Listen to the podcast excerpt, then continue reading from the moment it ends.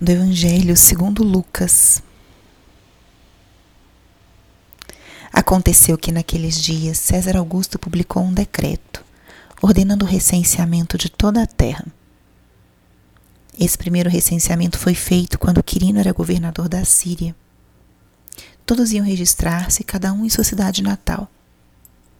Por ser da família e descendência de Davi, José subiu da cidade de Nazaré, na Galileia, até a cidade de Davi, chamada Belém, na Judéia, para registrar-se com Maria, sua esposa, que estava grávida.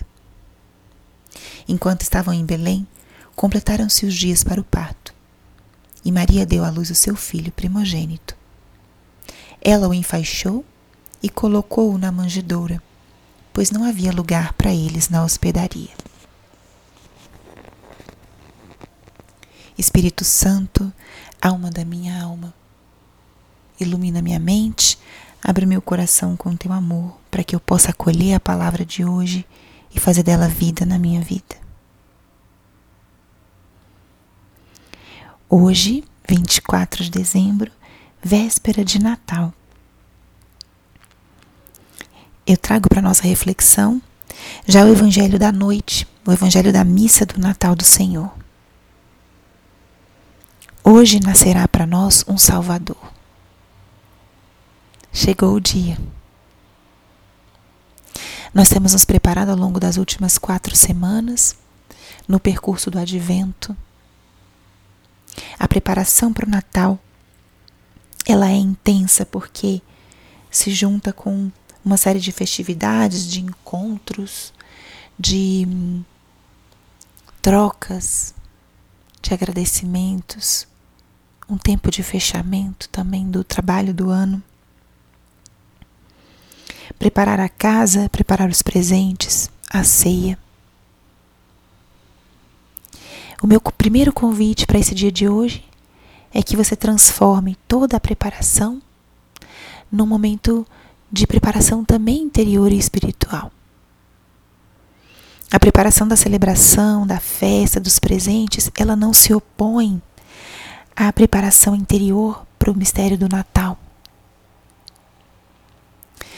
Prepararmos, preparamos tudo isso justamente porque a celebração é tão grande, tão importante, que ela pede uma preparação intensa. E hoje é o dia de preparação imediata. A ceia que será partilhada, os presentes que serão entregues e recebidos, o coração. Preparar a ceia, partilhar a mesa é um momento profundamente espiritual. Jesus se fez pão. Um alimento que é comum na mesa do pobre e do rico. Preparar a ceia do Natal deve ser um momento de preparar com muito detalhe, com muito carinho, para que esse momento de sentar-se à mesa e partilhar a comida, o alimento, seja um momento também de partilhar o mais profundo. O estar juntos, o nosso coração, a nossa gratidão, colocar em comum aquilo que temos. Que gesto tão lindo! Como você pode se unir ao Senhor nessa preparação? Preparar os presentes. Os presentes são aquilo que a gente vai trocar, compartilhar, aquilo que a gente vai entregar como um gesto de amor, de carinho, de afeto. E também vamos receber. Preparar o coração. Coloque hoje músicas que remetam ao nascimento de Jesus. Faça uma oração. Participe da Santa Missa. Receba a comunhão eucarística, se possível. Hoje é um dia de muita alegria, porque nasceu para nós um Salvador. E nós vamos contemplar essa passagem que acabamos de ler ao longo desses próximos dias. Esse grande mistério de Jesus menino, Jesus que nasce. E nasce num presépio, num estábulo, num lugar simples. A leitura que acabamos de escutar, ela traz elementos também históricos, mostrando como nosso Senhor, ele veio no tempo e na história. Ele veio num momento específico num tempo específico, numa cena que é comovedora. Não porque eles são vítimas do abandono, da injustiça, mas porque aonde eles estão, estão irradiando amor.